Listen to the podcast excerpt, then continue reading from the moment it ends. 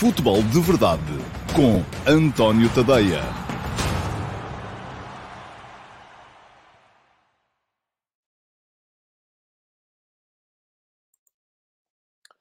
Ora, então, olá, muito bom dia e sejam muito bem-vindos à edição de quarta-feira, dia 19 de janeiro de 2022 do Futebol de Verdade.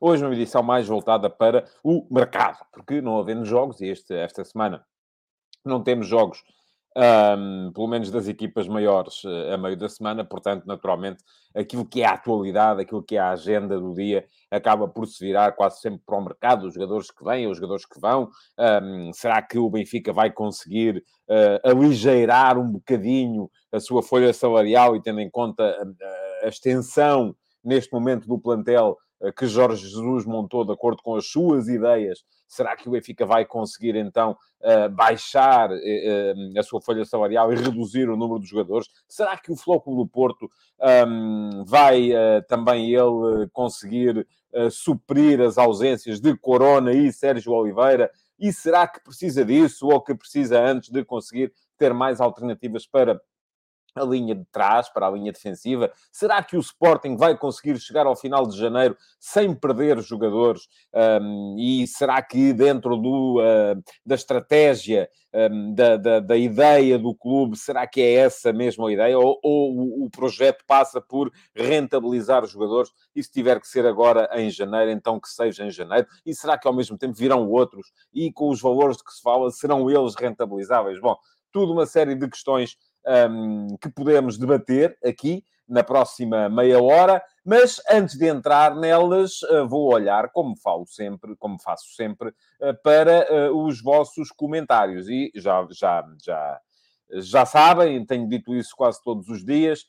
Quem me acompanha via YouTube, porque no YouTube isso é possível, a partir do momento em que é feito o lançamento do programa, e costuma ser entre as 11h30 e o meio-dia, um, pode começar desde logo a deixar uh, comentários. Portanto, quem quiser acompanhar-me via YouTube, a partir dessa altura já é possível ir lá deixar o vosso comentário e os primeiros são sempre lidos. Depois, a partir do meio-dia e meia, então aí sim, vamos, uh, o Futebol de Verdade vai para o ar e vai para o ar não só no YouTube, vai para o ar também uh, no Facebook, também na Twitch e também uh, no Instagram, embora o Instagram fora da plataforma StreamYard e através de uma via alternativa. Ora, muito bem, primeiro comentário do dia, medalha de ouro ou camisola amarela, como quiserem, para o João Correia, foi o primeiro a chegar hoje.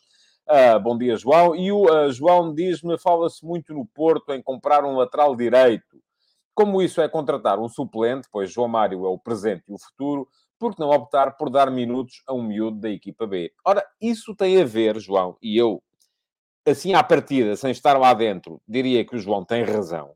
Uh, mas isso tem a ver com uma série de questões que estão a montante da qualidade dos jogadores. Um, tem a ver com, primeiro, qual é o projeto? O projeto é dar espaço aos miúdos que vêm da equipa B ou não? Ou o projeto é vender os miúdos da equipa B enquanto eles não têm tempo para chegar à equipa A? Isso, por um lado, não valorizam, por outro lado, também não, não fracassam, não desvalorizam. Uh, ou então o projeto é, uh, uh, tal como eu estava a explicar, mandar os miúdos embora enquanto eles não chegam à equipa principal, tentar vendê-los eh, com base no, na, na, naquilo que eles vão fazendo, por exemplo, na UEFA Youth League. Este ano não correu bem ao Porto um, e uh, dessa forma contratar jogadores para irem preenchendo as vagas na equipa principal.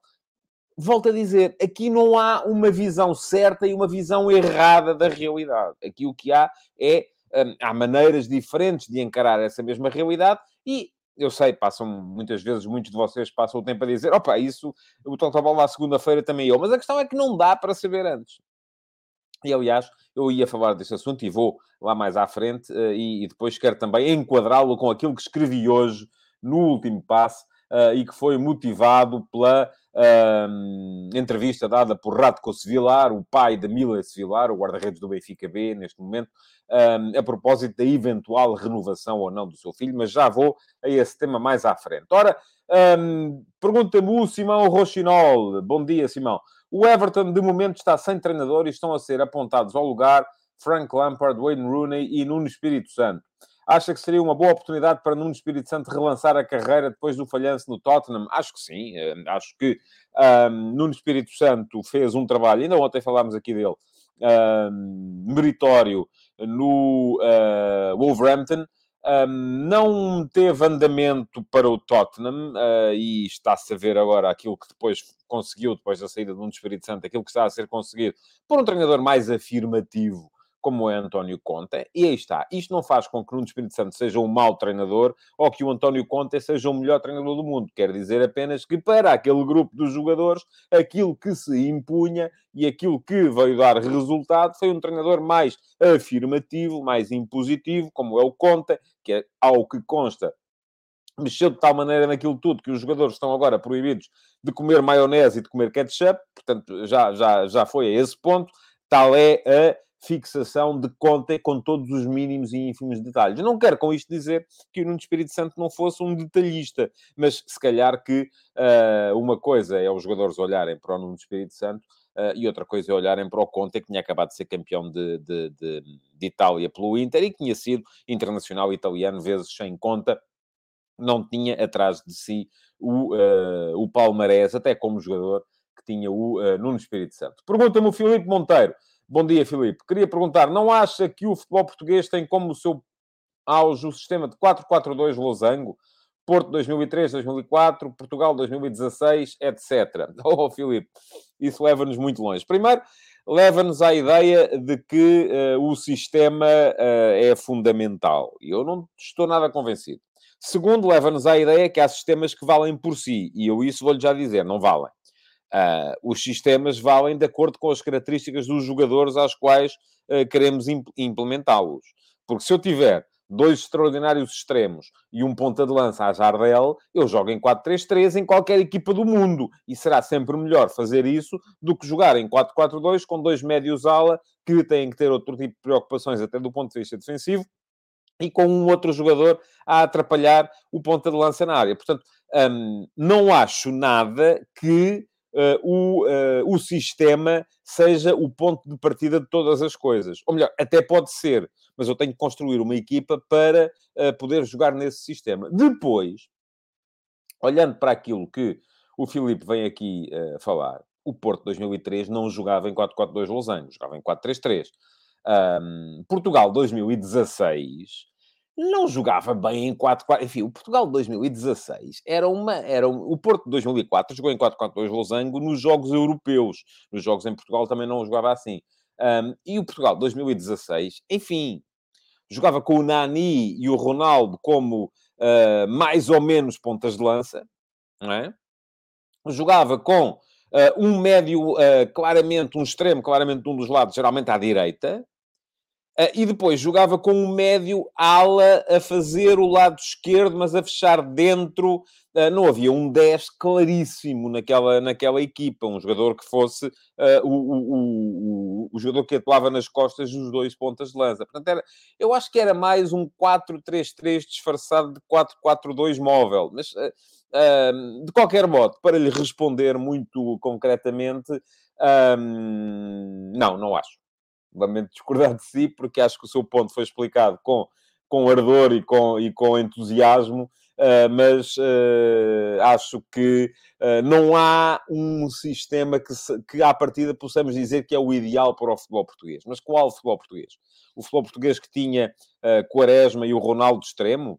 O futebol português que tinha uh, Jordão, Fernando Gomes, Nené, uh, uh, nos tempos em que havia pontas de lança com, com fartura. O futebol português eh, que tinha o Chalana e o Paulo Futre. não, enfim, não, não me parece que o 4-4-2 Losango fosse o ideal para esse futebol. Agora, para hoje, para hoje eu acho que uh, faz algum sentido que Portugal jogue em 4-4-2. Sim, Losango ou não, já não, já não lhe sei dizer. Uh, acho que faz algum sentido isso, porque, aliás, tenho-me batido por isso vezes sem, uh, sem conta. Uh, ora, muito bem. aliás, o Filipe depois acrescentou, claro, com desdobramentos e outras variantes táticas, mas como ponto de partida, o 4-4-2 Losango. Pergunta-me o Diogo Flamino. Bom dia, Diogo. Nunca pensou em ser treinador de futebol? Não. Acho que você é dos poucos comentadores que percebe muito futebol e situações de jogo. Obrigado, Diogo, mas não, nunca pensei. Um, sempre quis ser jornalista desde, desde miúdo, uh, já fazia relatos quando tinha pai 10 anos, uh, e portanto foi sempre para aí que eu, me, que eu me virei. E depois, também há aqui uma outra questão, é que é muito mais fácil ou possível uh, chegar a um nível aceitável como jornalista do que como treinador. Qualquer tipo que queira ser treinador, primeiro tem que ter sido jogador e eu para jogar nunca tive jeito. Um, à partida é mais fácil assim. Depois, não tendo sido jogador, tem que começar a escavar a pulso. Uh, e eu posso dizer que, como jornalista, trabalhei durante três ou quatro meses na capital, que apesar de tudo era um jornal diário uh, de uh, vespertino de implantação, enfim, mais na zona de Lisboa, mas uh, de implantação quase nacional, e ao fim de seis meses estava a trabalhar no Expresso. Se eu fosse ser treinador, uh, se calhar eram anos e anos a fio nos, nos, nas equipas de formação, nos regionais, e a gente não faz vida dessas coisas. Isso é fácil para quem começa muito, muito cedo e tem essa, essa possibilidade. Uh, bom, o Paulo Neves vem com a sua habitual provocação dizer que afinal o mercado existe e mexe, mesmo em janeiro. Vamos a ver.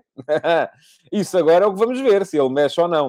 Uh, temos que perceber se vai acontecer ou se isto não é, são só os clubes a, tentar, a tentarem fazer que ele mexa, porque temos que estar uh, ah, um, atentos também a esses, a esses detalhes. Diz o Vasco Batista. Bom dia, Vasco. Hoje o recorde dizia que o negócio de Edwards está fechado e com os clubes grandes a virarem-se para o mercado interno, haverá mais receitas para os clubes médios e pequenos. É verdade.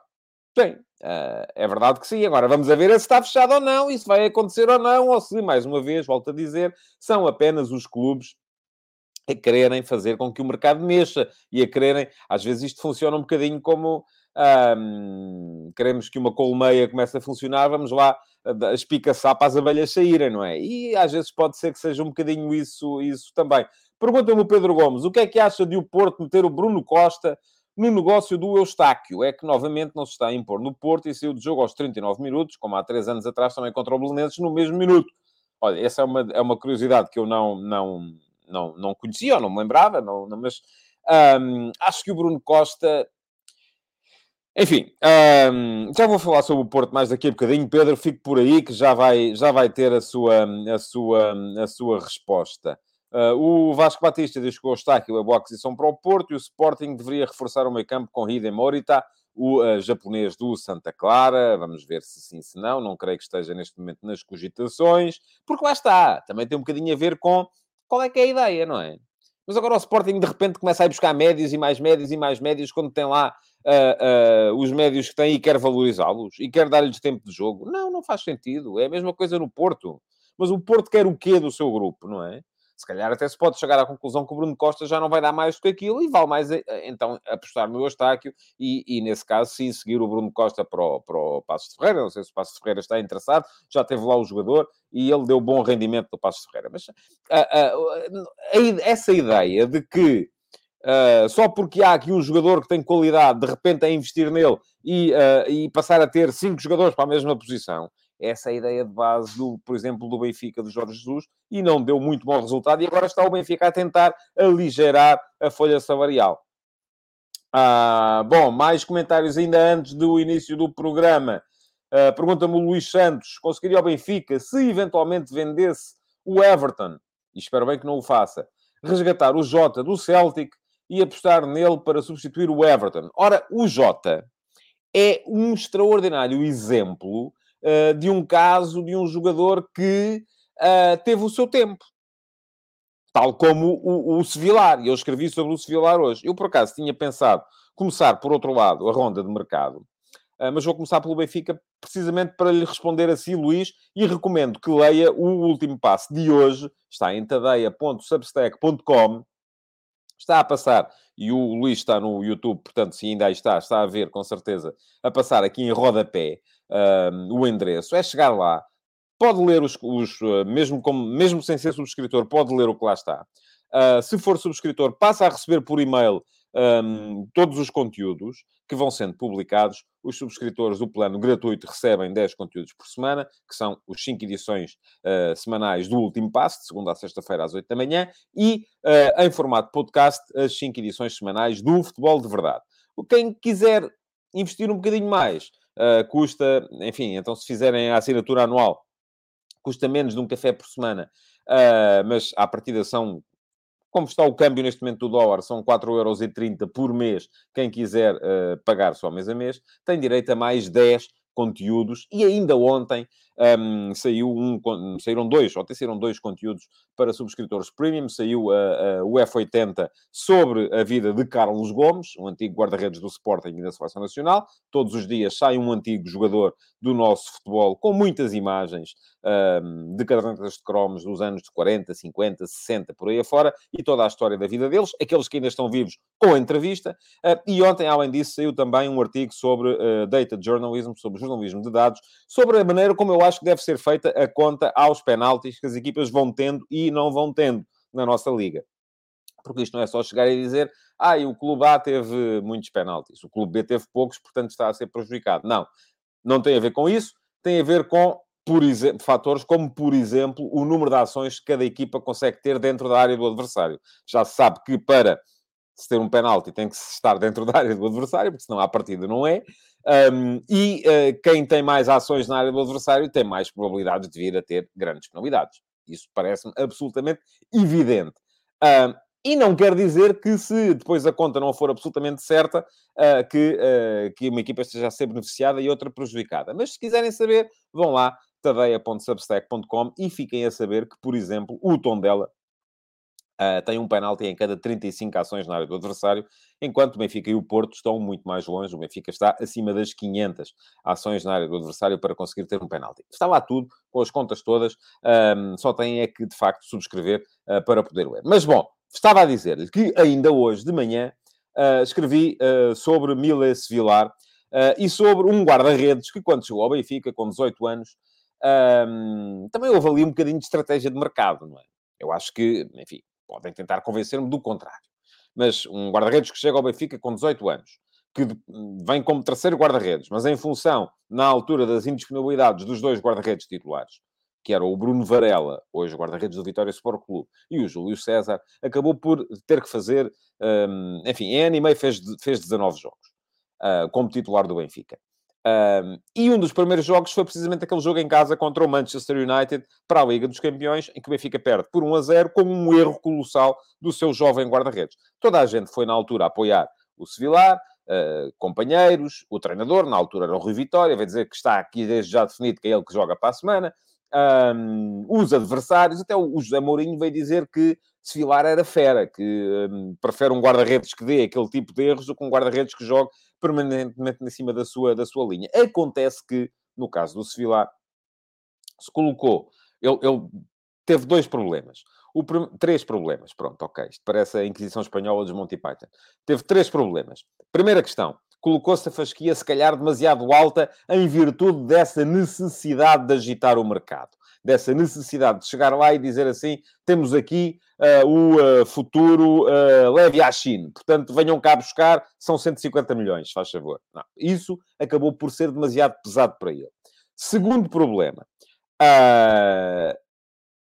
o Sevilar teve a oportunidade dele, mas o Benfica não se deixou convencer e continuou à procura de mais gente. Acabou por chegar o Vlaco Dimos no ano seguinte, acabou por chegar o Elton Leite depois a seguir, e o Cilar foi perdendo um, espaço e, à partida, acabou por não, por ser um bocadinho também vítima dessa necessidade que o Benfica tem de encontrar sempre a next big thing, de encontrar sempre quem vá uh, superar uh, quem está naquele momento à frente do, do, do, do, uh, ou quem está naquele momento na posição de jogar.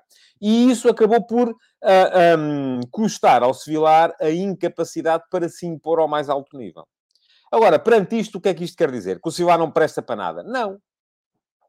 Ou que o Benfica não é capaz de aproveitar os seus jogadores? Também não. Quer dizer que naquele caso não resultou. Vejam, o, o, o, eu ainda hoje de manhã estabeleci a comparação com o Diogo Costa do Futebol do Porto. Eles têm três semanas de diferença em termos de idade. Já o Sevilar andava a jogar a Liga dos Campeões, ainda o Diogo Costa jogava nos Júniores do Futebol do Porto. E hoje o Diogo Costa está como titular do Porto e está a jogar Uh, um, e está, está a jogar uh, na, na, na, Liga dos Campeões e, eh, inclusive, já foi internacional por Portugal e está na calha para poder jogar na Seleção Nacional. E também não quer dizer que esta tenha sido a maneira certa de fazer as coisas. Quer dizer, para o Diogo Costa foi. Mas esta foi também, por exemplo, O Sporting com o Rui Patrício apostou nele muito cedo, tal como o Benfica apostou em Sevilar. Mas acabou por resultar. Porquê? Porque no Sporting não havia aquela necessidade de estar constantemente a trazer um jogador novo, nem havia dinheiro para isso. E, portanto, o Rui Patrício acabou por se ingrar e por chegar à Seleção Nacional. E por ser melhor guarda-redes do que na altura, e eu recordo-me que em 2010, já com 3 anos de titular no Sporting, o Rui Patrício não foi convocado para ir ao Mundial de 2010, por exemplo. E isto significa que, na altura, ainda não convencia o selecionador nacional. Agora, foi diferente também com Luís Maximiano, que o Ruben Amorim achou que não tinha capacidade para lhe garantir uh, a titularidade.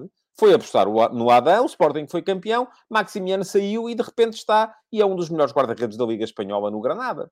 Foi diferente com José Sá. José Sá foi desaproveitado pelo Benfica, onde foi Júnior, foi desaproveitado pelo Floco do Porto, onde esteve um, anos como suplente de Casilhas, e de repente é um dos melhores guarda-redes da Premier League no Wolverhampton. Portanto, não há aqui uma maneira uh, que seja correta e uma maneira que seja incorreta de fazer as coisas. O que há, de facto, é uh, formas que servem numas alturas podem não servir noutras. E os jogadores podem ser muito bons jogadores, mas serem apanhados num momento em que não conseguem impor-se e só vir a impor-se 3, 4, 5 anos depois, ou então nem serem nada de especial, mas imporem-se naquele primeiro momento e depois acabarem por a sua carreira ir por aí abaixo. Isto para falar do Jota. E estou finalmente a chegar ao Jota.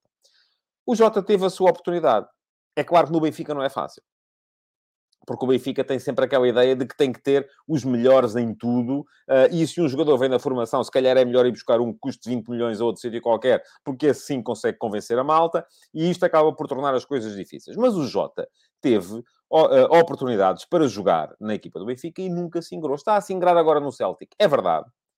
Longe da pressão do que é jogar no Benfica. E diz assim, ah, mas jogar no Celtic também é uma pressão extraordinária. É, mas é uma pressão diferente tal como é diferente a pressão uh, em cada momento. E, e, e, isto, ainda ontem, por exemplo, ou, ou, não sei se foi ontem, se foi hoje, alguém me veio perguntar numa das redes sociais também uh, se eu achava que o uh, Tomás Esteves podia ser a solução para a lateral direita do Flóculo do Porto. Eu digo assim, olhando para as, para as características dos jogadores, para aquilo que ele já mostrou, eu diria que sim, que pode ser. Mas a verdade é que ele está lá e o Sérgio Conceição não o põe a jogar. Porquê? Porque não gosta do, do, do, do penteado dele. Não creio que seja por isso, não é? Uh, creio que haverá ali alguma questão que depois leva ao treinador, e, e, são questões à partida futebolísticas, a apostar num e a não apostar no outro. E isto pode significar que se os jogadores persistirem, podem chegar lá, mas ao mesmo tempo, se persistirem, podem não chegar lá e podem estar a perder tempo.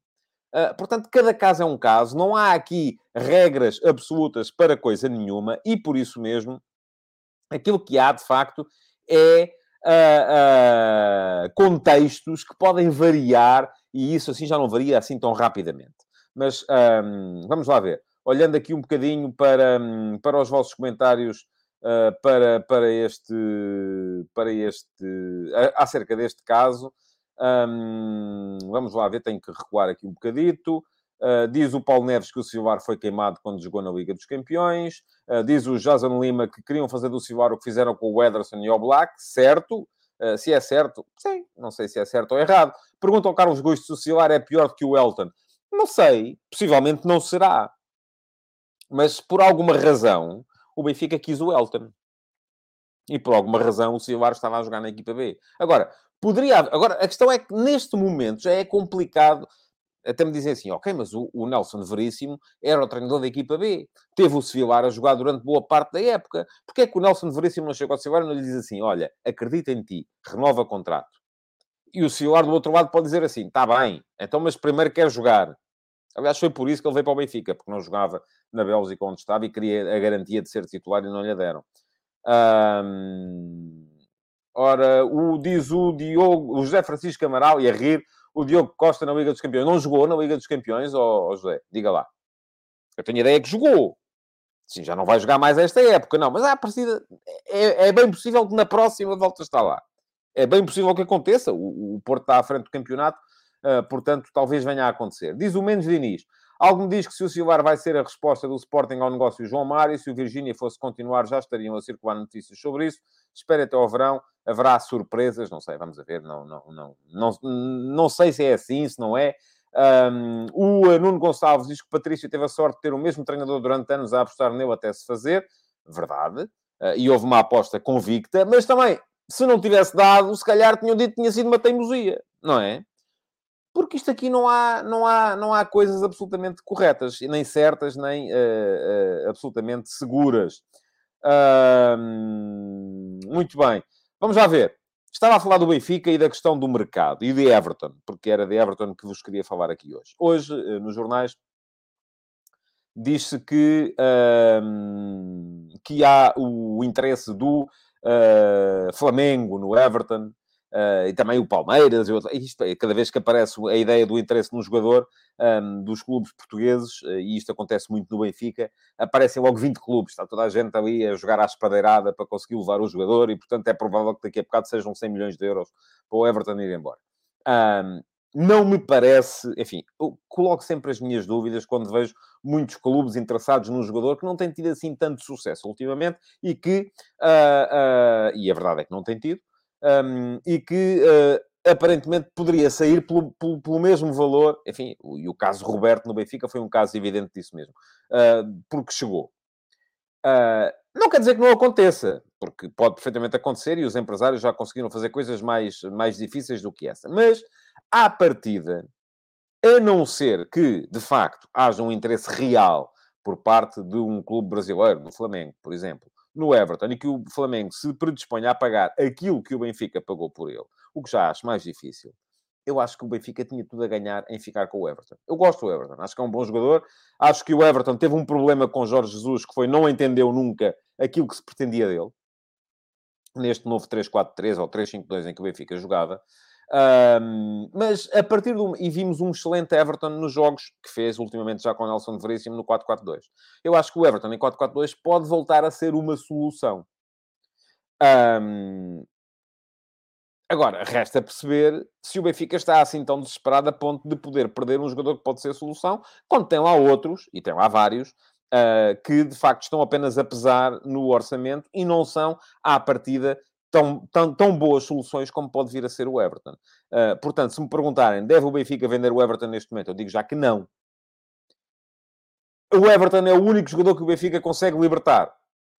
Talvez, então, dizem-me assim, está bem, então é preciso de facto libertar os jogadores, porque o Benfica tem um plantel demasiado extenso. O Benfica, e eu ainda no início da época escrevi sobre isso, tem um plantel com demasiados jogadores, tem jogadores a mais para aquilo que lhe convém. E depois não consegue encontrar espaço para os Paulos Bernardos, para os Sevilares desta vida, porque está sempre muita gente à frente dele. Uh, ora, muito bem, diz o Nuno Gonçalves, o Everton, se Jesus tem continuado, arriscava-se a ser um novo Ola John. Pois, talvez. O Ivo Ovi diz que Everton não está bem adaptado ao futebol português. Se for já para um grande Europa, poderá dar cartas. Mas, oh, Ivo, como é que o Everton vai para um grande Europa? Desculpe lá. Mas o Everton passou pelo Benfica. Não se impôs. E de repente vai para um grande Europa. Mas porquê? Porque carga d'água. Os grandes da Europa não têm mais o que fazer ao dinheiro do que andar a vir buscar ao Campeonato Português jogadores que não se impuseram. Nós estamos aqui a olhar e dizer assim, ok, o Everton tem condições. Mas antes de chegar, seja onde for, tem que provar. Aliás, e digo isso do Everton, e está aqui a dizer o Paulo Jorge e o Darwin. Pois, ok. Por outro lado, vem o Miguel Lopes dizer, pois, Tarabte, Pizzi, Almeida, fora. Ok. Então vamos fazer a coisa como quer o Miguel. Tarabte, Pizzi... E alguém quer comprar? Não é? São jogadores que esses, então, é que não são mesmo opção. Mas, de repente, o Benfica tem a capacidade para vender por dinheiro que se veja, jogadores que não cabem numa equipa que está em terceiro lugar a nove pontos do primeiro no Campeonato Português? Não me parece também muito viável. O erro de base foi cometido no início da época. E quando digo erro, foi porque resultou mal. Porque eu ainda no início da época fiz essa comparação entre aquilo que era a política do Benfica, com três, quatro jogadores por cada posição, e aquilo que era a política do Sporting, com uh, um, dois jogadores por posição. O Sporting, por exemplo, joga com três centrais e só tem cinco e nesses 5 inclui-se o Mateus Reis, que também pode ser lateral. Uh, mas se de repente o Sporting tivesse tido um surto de Covid, uma onda de lesões, se calhar chegávamos à conclusão que tinha começado a perder jogos e a política errada tinha sido a do Ruben Amorim. Acontece que aquele ambiente foi controlado e o Sporting conseguiu fazer com que aquela política seja certa. No caso do Benfica, se de repente o Jorge Jesus, no meu ponto de vista, não tem começado um, inventar ali um bocadinho. Por exemplo, quando ele tira Yaramchuk da equipa, a equipa estraga o seu equilíbrio natural, achei eu. Uh, se calhar, se o Benfica tem continuado a conseguir bons resultados, a política certa tinha sido aquela, não foi. Ora, uh, pergunto ao Josias Martim Cardoso, a única solução é vendê-los, não podem ser encostados? Podem, ó oh, Josias, claro que podem. Uh, e agora pergunto-lhe, e isso é solução? Ter jogadores que ganham bem, encostados? Não me parece que seja grande solução. Bom, pergunta-me o Daniel Souza se já falei do Edwards. Não, não falei, vou falar agora. Vou prosseguir então para a questão do Sporting e para a questão Edwards. Um, há quem venha dizer que, uh, que o negócio vai, vai ser feito uh, e que são aparentemente 8 milhões de euros por metade do passe, atenção, uh, mais dois jogadores, o Bruno Gaspar, lateral, com quem o Sporting não conta em definitivo, e o Gonzalo Plata, um, extremo, com quem o Sporting, em quem o Sporting teve, chegou a ter grandes esperanças, mas que aparentemente está um bocadinho perdido e a ida para a Espanha não o ajudou. Já teve problemas também em Espanha esta época, mas que o Sporting quererá recuperar porque de facto é um jogador que é extraordinariamente promissor. Agora precisa de ter cabecinha. E se calhar em Guimarães está mais bem controlado do que estaria uh, uh, em Espanha. Nunca achei boa. Grande ideia o Gonzalo Plata ir para, para o Valladolid. Mas pronto. Um, a questão aqui é, Edward se faz sentido no futebol do Sporting? Digo já, sim. Faz todo o sentido. É um jogador que um, pode jogar muito bem de pé esquerdo do lado direito. Pode vir a ser o substituto, enfim, não vou dizer ideal, porque ideal era manter o, o Sarabia, mas um substituto de muito bom nível para o Sarabia na próxima época, se o Sarabia, como tudo parece indicar, porque é muito caro, acabar por não ficar em Portugal. Um, e, e, além disso, é um jogador forte no 1 um para 1, um, é um jogador bom na finalização, é um jogador que, enfim, não é assim um paradigma de regularidade, de facto, não é. Uh, aliás, no Vitória tem estado ora dentro, ora fora do 11, e é isso que me leva a pensar assim: espera lá, mas estamos a falar de 8 milhões por metade do passe de um jogador que não é titular do Vitória. Acho demais. Agora, já vi se o Sporting acha e se o Ruben Amorim acha que aquele é o jogador que vai ser a solução, então ok. Mas depois qual é a ideia a seguir? É rentabilizar desportivamente? É rentabilizar para ter um, uh, ah, como titular na próxima época uh, e ajudar o Sporting a ganhar títulos? É rentabilizar financeiramente? É rentabilizar de maneira a que o Sporting possa vir a ganhar dinheiro com ele no futuro? Enfim, aí entram em linha de conta, por exemplo, outros jogadores que também foram contratados por valores que a mim me pareceram altos. Pedro Gonçalves, pareceram à altura, agora já não parecem. Pedro Gonçalves veio por 7 milhões e picos, metade do passe. O Garter, salvo erro, 9 milhões, metade do passe. Um, este negócio, esta ideia do Sporting negociar os jogadores a metades do passe, enfim, se calhar é a única maneira de, uh, de estar, uh, uh, de conseguir determinados negócios, porque os clubes, neste caso o Foco Famalicão, onde há um interesse evidente de Jorge Mendes via uh, Idanofa, um, também tem interesse em que os jogadores tenham uma outra exposição que têm em Alvalade, que não têm em Famalicão. Mas acaba por ser, se calhar, a única forma de fazer o negócio. E a verdade é que já valeu um campeonato na época passada. E está a valer um bom, uma boa, um bom percurso do Sporting esta época em todas as competições. O Sporting está nas quatro competições em que entrou a temporada. Portanto, não está a correr mal. enfim, acho caro, mas aí está. Tem que se dar o benefício da dúvida a quem, entretanto, apostou em Pedro Gonçalves, também me pareceu caro na altura, a quem, entretanto, apostou em Ugarte, que também me pareceu caro na altura, e hoje já estou convencido que não foram tão caros assim. Hum, ora bem, pergunta-me, diz o Paulo Jorge que o Tabata é melhor de caras, não tenho nada a certeza disso, também me pareceu caro, aliás, o negócio Tabata, uh, uh, e Tabata, entretanto, ainda não descolou. Uh, o Ivo Alvi pergunta-me se Edwards tem capacidade para ser titular ou se será um bom suplente. Eu vou lhe dizer assim: na equipa deste ano, um bom suplente. Na equipa do ano passado, depende. Haverá Pedro Gonçalves? Haverá Sarabia? Não sabemos. Haverá Giovane? Não sabemos. Portanto, uh, depende muito daquilo que vier a acontecer na época que vem. Carlos Guiz diz-me Edwards, substituto natural de Sarabia e tem meia época para se adaptar a equipa, treinador e clube. O talento está lá, mas chega só o talento, pronto, agora aí tem que ser trabalhado, não é? Como é evidente, como têm que ser trabalhados todos os jogadores. E isso tem um bocado a ver com aquilo que vos queria dizer relativamente ao Futebol Clube do Porto. Uh, e no Futebol Clube do Porto, então, aquilo que se fala é de uh, Stefano Eustáquio. Um, eu gosto muito do Stephen Eustáquio. Acho que é um médio uh, de muita categoria, de muita qualidade. Um médio que tem boa finalização, que tem uh, uma capacidade uh, geométrica, aquilo que costumamos chamar no, no, no calão e no palavrão da, da, da, da, coisa, um médio geométrico, um médio geómetra, um médio que é capaz de definir trajetórias, que é capaz de meter toda uma equipa a jogar pela circulação de bola. Um... Agora, a questão é que já não é um, já não é um jogador que uh, esteja uh, com tempo para fazer um crescimento extraordinário, não é? Não me parece que seja... Já, já é um jogador, já, enfim, já não é um jovem, já, não, também não é um veterano, mas já não tem 20 anos, não é? Portanto, um, é um jogador que pode ser útil ao Futebol do Porto. Vamos lá ver. O Porto tem, para as duas posições de meio campo, tem o Gruitch, no qual investiu, uh, uh, garantindo a opção de compra ao, ao, Liverpool depois do empréstimo. Tem o Uribe, que do meu ponto de vista joga sempre na equipa do Porto, a não ser que o Porto esteja a pensar vender o Uribe desde já. Tem o Vitinha, tem o Bruno Costa. Tinha o... E, e, e tinha, eh, da mesma forma que tinha o Sérgio Oliveira, que acabou por... Enfim, já não contava e seguiu para a Roma. São quatro jogadores e essa é a única forma de permitir que depois, enfim, para, depois há o Fábio Vieira, o Otávio, que são para uh, terceiro médio.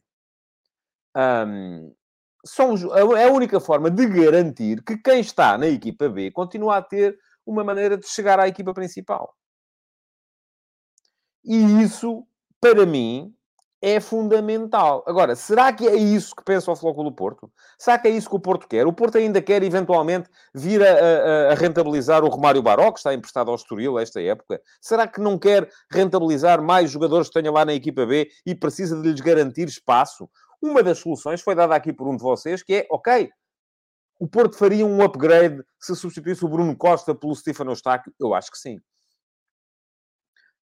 Aí ficavam na mesma quatro jogadores e o Porto tinha um jogador, um quarto médio, uh, que à partida me parecia superior. Sendo que o Stefano Eustáquio, enfim, não seria absolutamente líquido que fosse quarto médio. Enfim, era, estaria ali. Os titulares à partir desta época são o Uribe e o Vitinha. Uh, aquilo que me parece é que depois, tanto o Gruitch como o Stefano Eustáquio são jogadores para jogar mais na posição do Uribe do que na posição do Vitinha.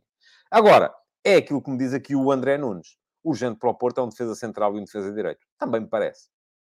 Também me parece que mais do que estar a mexer no meio campo, aquilo que faz sentido para o Porto neste momento é reforçar atrás. Porque é atrás, e já percebemos que, por exemplo, para a lateral direita, o Porto tem o João Mário, já deixou de ter o Corona, está a jogar com o Bruno Costa lá adaptado. O Sérgio Conceição não vai muito à bola com o futebol do Gonçalo Esteves. Uh, o Nanu uh, vai à vidinha dele. O Manafá está lesionado falta gente para ali, não é?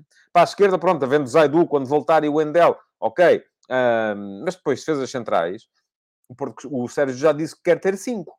E neste momento tem Pepe e Marcano, que vamos ver se voltam a ser aquilo que foram, porque estão constantemente lesionados. E depois sobra o Mbemba e o Fábio Cardoso, e é preciso ir buscar os miúdos à equipa B. Agora, é isso que faz que, que, se, que se quer?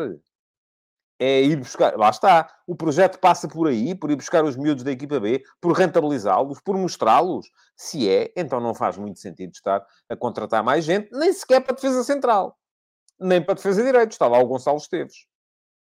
Não é, não querem, não querem aqueles. Então sim, então é contratar. Mas aqui está, não há uma maneira que seja à partida e a priori absolutamente correta de encarar uh, estas, estas coisas. O André Nunes quer o Gabriel Menino do Palmeiras. Está bem, também me parece, mas isso vai ser, uh, seria caro, não é? Seria, seria muito, muito caro. Um, pergunta o eh, André Alexandre se o Eustáquio não seria bom para o Sporting caso Palhinha ou Mateus saiam. São jogadores muito diferentes. Mas o Sporting, caso Palhinha ou Mateus saiam, já lá tem os jogadores para, para, para, para ocupar o lugar. O lugar até foi contratado para isso. E o Ugarte, volto a dizer, foi contratado por 9 milhões. Um, o, o, Tiago Miguel está-me a corrigir, o Gonçalo Esteves estava, agora o Tomás, que lá está, é evidente, estava a confundir. Eles ainda por cima têm o mesmo corte de cabelo, são os dois irmãos. Uh, mas sim, o Tomás Esteves é o do Porto, o Gonçalo Esteves é o que está no Sporting agora. Um, e enganei-me, espero que tenha sido só desta vez. O Ricardo Graça diz que para defesa direito voltou o Sarabia, sim, mas o Sérgio Conceição já disse que não, vai, não, não é muito por aí que a coisa, que a coisa se vai fazer. Uh, bom, Um, agora com esta história do Gonçalo e do Tomás... Ah, sim, era, era a pergunta relativamente ao, ao, ao Ugarte, que está lá já no Sporting para ocupar a posição do Palhinha ou do uh, Mateus, caso um deles saia. Uh, e aquilo que o Sporting pagou pelo Ugarte, é só faz sentido se for para ter a jogar como titular em breve, porque senão não faz muito sentido, de facto, não é? Uh, logo, não faz sentido estar a contratar jogadores para uma posição para a qual já se contratou. É só isso que eu acho. Bom, já estamos a chegar aos 40 minutos de programa, isto está a começar a ser uh, todos os dias, tenho que começar a cortar isto com um bocadinho mais de antecedência. Uh, queria agradecer-vos por terem estado aqui hoje. Lembrar-vos que podem dar um salto a tadeia.substack.com. Está a passar em rodapé neste momento. Subscrevam Juntem o vosso e-mail à minha plataforma para receber os meus conteúdos por mail, eh, seja através da subscrição do plano gratuito, seja através da subscrição do plano premium, que vos garante eh, mais 10 conteúdos todas as semanas. Eh, e, além disso, garante-vos a possibilidade de participarem no Futebol de Verdade VIP, que acontece uma vez por mês, e amanhã, fica já prometido, vou ter aqui novidades acerca do Futebol de Verdade VIP deste mês, do mês de janeiro. Uh, bom, um, deixem o vosso like, partilhem, continuem a comentar, respondam uns aos outros. Eu, se puder, daqui a bocado ainda lá vou dar duas de letra convosco uh, nas caixas de comentários. E voltem amanhã, se fazem favor, para mais uma edição do Futebol de Verdade. Muito obrigado por terem estado aí e então até amanhã. Futebol de Verdade, em direto de segunda a sexta-feira, às 12h30